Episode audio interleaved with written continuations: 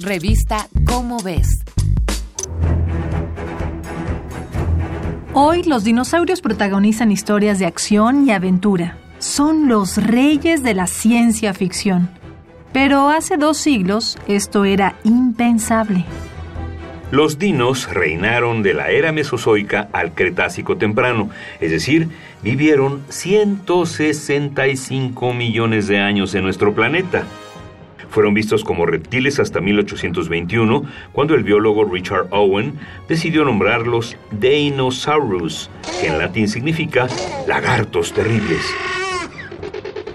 37 años más tarde, el geólogo y filántropo William Parker Fulk localizó el esqueleto completo de un hadrosaurio, una especie corpulenta que andaba en dos patas y medía en promedio 7 metros de alto.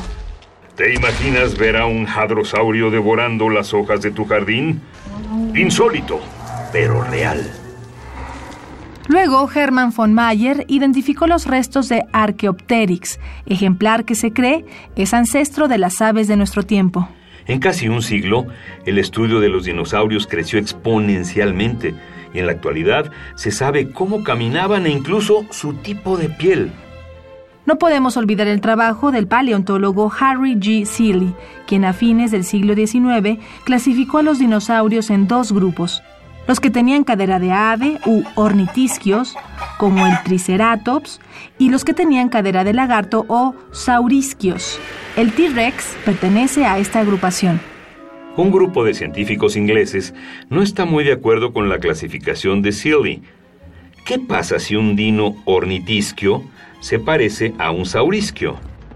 Por eso, Matthew Bayron, David Norman y Paul Barrett, especialistas de la Universidad de Cambridge y del Museo de Historia Natural de Londres, proponen reestructurar el árbol genealógico de estos seres prehistóricos. Los investigadores analizaron los restos de 74 especies de dinosaurios.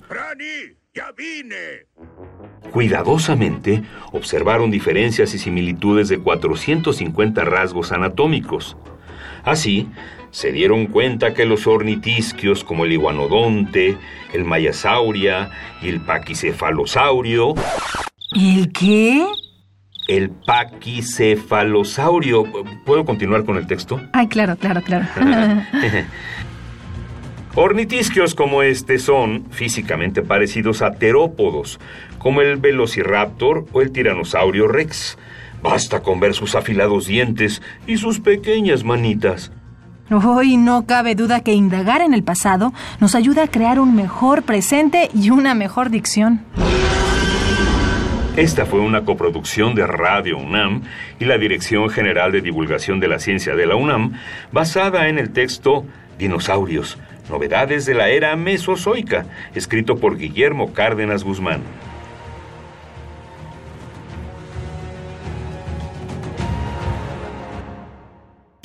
Revista Cómo ves.